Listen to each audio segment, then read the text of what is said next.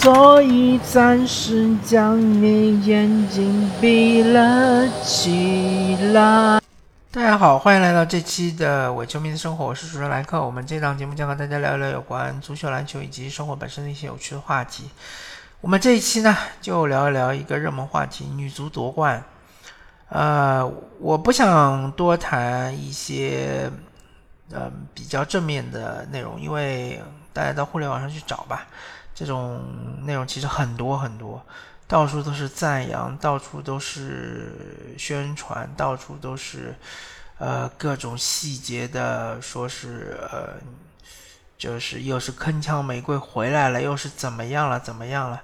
呃，其实我在这边想给大家泼一盆冷水，呃，我我想说，女足夺冠固然可喜可贺，呃，亚洲杯但其实不是特别重要的比赛。嗯，很难说通过亚洲杯就说我们女足已经回到了亚洲之巅，称霸整个亚洲，更不用说世界了，对吧？嗯，首先第一点，我我很想知道，呃，我除了我们国家之外，像韩国也好，日本也好，他们是不是召回了所有的海外国脚？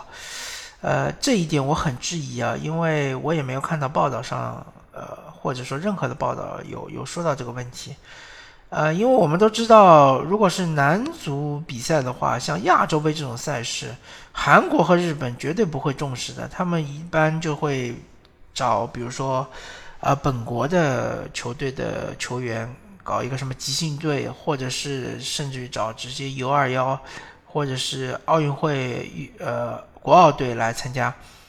绝对不会是倾巢出动，绝对不会找所有的国家来参加，所以我非常怀疑，呃，日本队是不是呃把所有在欧洲比赛、在欧洲踢呃就是参参赛的那些国脚都召回了，召回了这呃召回来参加这个亚洲杯比赛，呃，因为我观察到就是欧洲联赛正在进行。呃，亚洲杯好像不被国际足联认为是一个就是 A 级赛事，是必须要呃所有的俱乐部放人的比赛。呃，那其实也很正常，毕竟像是男足亚洲杯也是一样的，不是说一定要规定所有的国脚必须要回到亚洲参加比赛。那么其实就看出态度了嘛，就是说。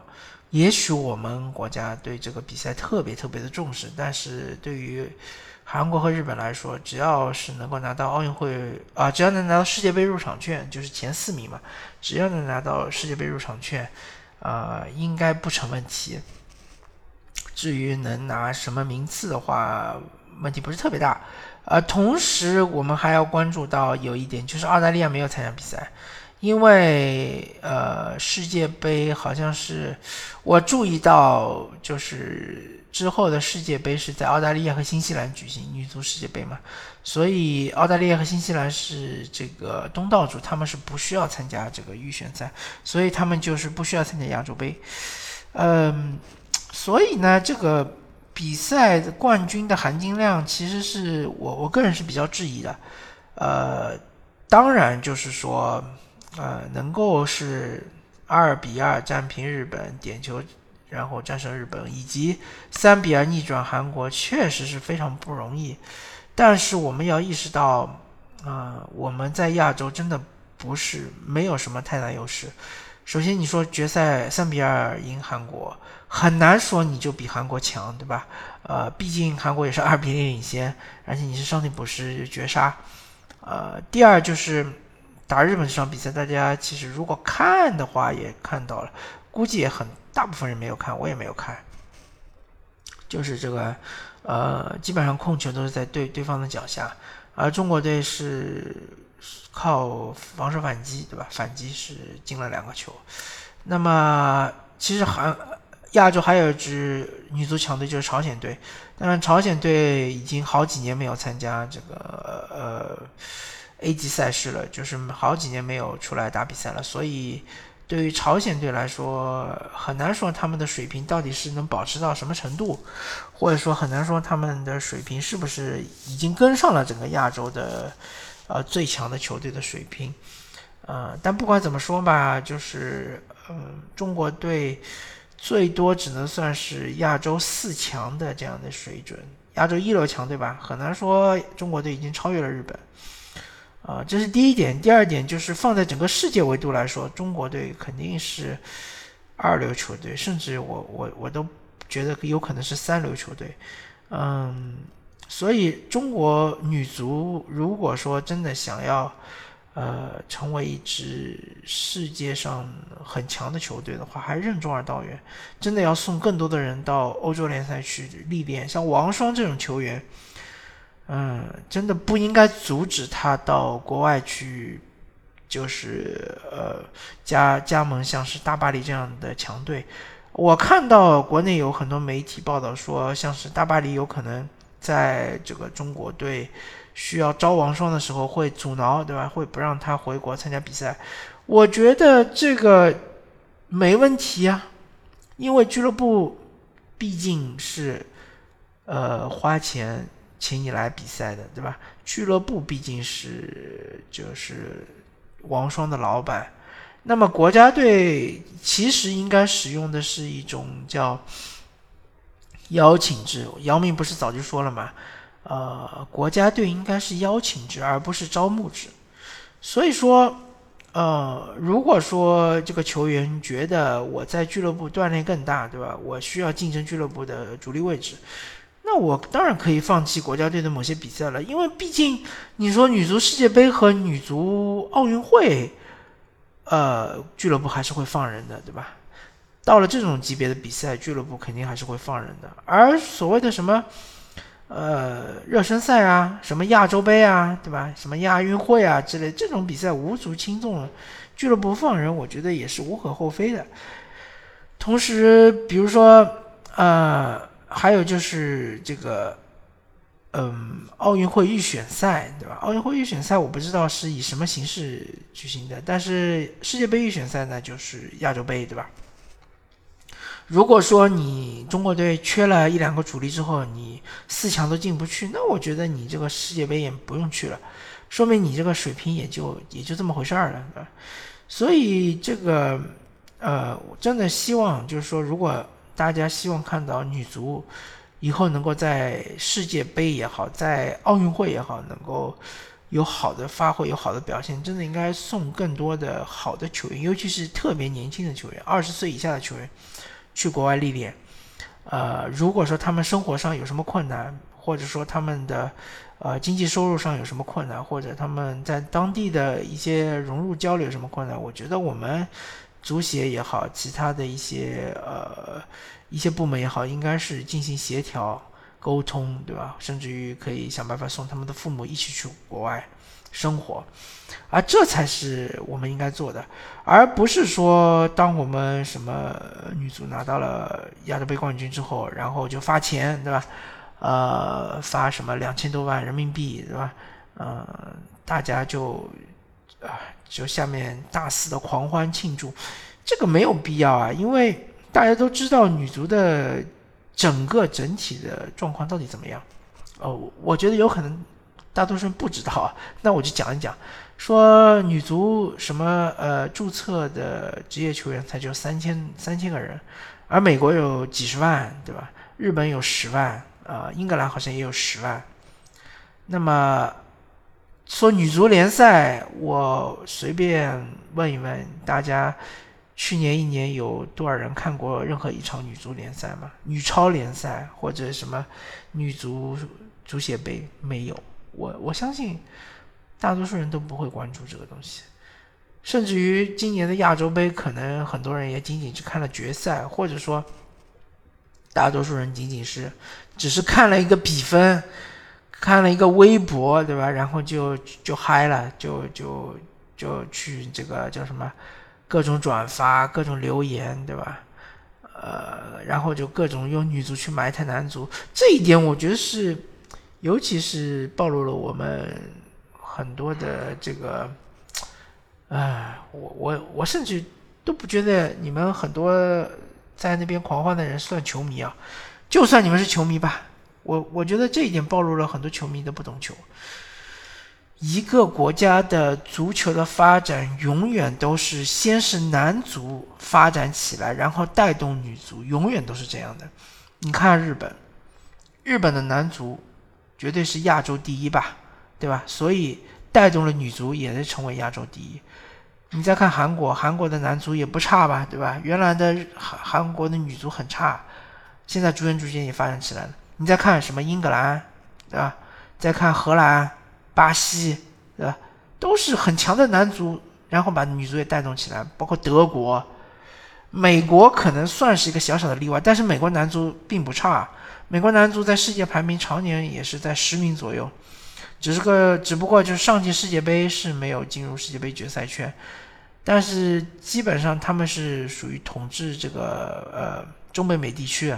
当然，今年呃这一届来说的话，加拿大可能被美比美国更强，但美国永远是不弱的。你说呃美国和日本打一场比赛，很难说日本一定能赢美国。呃，所以说。美国女足当然还有一个特殊性，就是在于美国的文化中，足球他们叫 soccer，呃，football 他们认为是这个美式足球，在他们的文化中认为，男生男孩子应该更多的去参与美式足球，就是所谓的 football，而女孩子女生更多的应该去从事 soccer，就是我们所谓的足球。啊，他们觉得这个是个女性化的运动，因为他们觉得这个对抗性不行，对抗不够强，不够刺激，不够暴力。所以呢，其实就是说，呃，很多很多的家长就会送自己的呃女儿去参加这个呃足球的训练也好，比赛也好，所以这个群众基础是非常非常强大的。呃，所以就是美国女足一直是屹立于整个女足世界的之巅，很多很多年。那么回到我们国内来说，如果说你拿这个两千多万能够就是说为整个呃我我就不说青训了吧，青训你这个东西，呃如果说观念不转变的话，还是不会有太多的女孩子去从事足球这个运动。那么你就给联赛，比如说呃女超联赛里面设立一个什么奖金，对吧？比如说金靴奖，你。你搞个几百万也好呀，对吧？呃，金靴奖或者是 MVP，对吧？呃，让这些就是不能够进入国家队的这些球员也能够受惠到，这才是呃真正的就是对于女足整个的这个大环境的一个帮助。因为国家队的这些队员再怎么说也是精英中的精英，对吧？也是属于一将功成万骨枯。他们进了国家队，大部分球员都是要么就是俱乐部的铁打主力，要么就是已经留洋了。那么留洋的话，其实相对来说收入是比较可观的，还是比较可观的。比起呃普通的就是中国普通的工薪阶层来说，还是可以的。那么如果是俱乐部中的主力的话，呃，可能比起刘洋来说，呃，收入稍微低一点，但也也也还可以。但是俱乐部中的一些边缘球员就比较惨了，确实是有可能，我能想象有可能是有五六千块钱一个月这种球员。那其实，呃，对运动员来说是比较悲惨的，因为他们的运动生涯是比较短暂的。当他退役了之后，如果不能积攒一定的财富的话，那么退役之后就面临着转型，对吧？像是女足，如果你要做教练的话，女足教练我感觉也不会有太太高的收入。所以，对于这一批人来说，我觉得才是我们社会应该去关注的一批人。他们是弱势群体，呃，也是球迷们应该关注的一批人，而不是说金字塔尖的这批精英中的精英。呃，另外，我就是说，如果我们一只脚踩男足，一一只手捧女足的话，这个我们国家的足球文化绝对是非常畸形的，因为真的。几乎不存在说男足特别特别差，女足特别特别强的这种，啊，世界上的这种就是国家，呃，我们国家有一个非常大的特例，就是我们的女排很强，我们的男排很弱，呃，在亚洲甚至于没有办法出现去参加这个奥运会，然后参加男排世界杯也是非常菜。这个也非常的畸形。我其实已经做好几期节目了，我觉得，嗯，我就不想多说了。反正我们的女排，而且整天提什么女排精神，其实是非常非常畸形的，完全不尊重整个运动的一个规律，也不尊重什么技术啊、体能啊各种方面的非常专业的东西。那么足球也是一样的，男足。其实对于技战术要求更高，对于体能要求更高，对于这个战术的理解能力，对于从小练的基本功什么东西都更高。而且大家想一想啊，我们女足其实，呃，疫情之前可能还会有一些零星的热身赛，对吧？那那也是因为那个我们。呃，还算是就是说足协还算有有点钱，对吧？可以去组组织一些办一些热身赛。但是疫情之后几乎就没有任何热身赛。那么你热身对手找谁呢？他其实还不是找那个，比如国青队啊、国少队啊，啊，国青队可能还不行，国少队对吧？呃，或者是某些这个俱乐部的那个少年梯队去踢踢比赛，对吧？那如果你男足的水平不行，你怎么帮助女足这个提高呢？对吧？所以说，呃，说了那么多，我就想说，第一，呃，女足其实真的就是离亚洲之巅还任重道远，离世界强队是更远。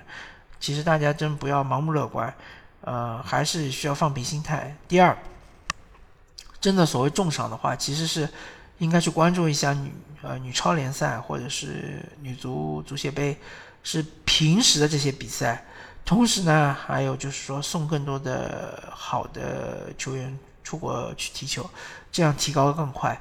第三就是不要去踩男足捧女足，这个是很愚蠢的行为，也是呃非常不懂球的行为。因为真的，呃说到底没有男足的发展，女足肯定会遇到瓶颈的，肯定就是到了某个高度就再也上不去了。所以好吧。那么这一期冷水就泡到这里，感谢大家收听，我们下期再见，拜拜。But I'll think of some way to get him back. After all, tomorrow is another day.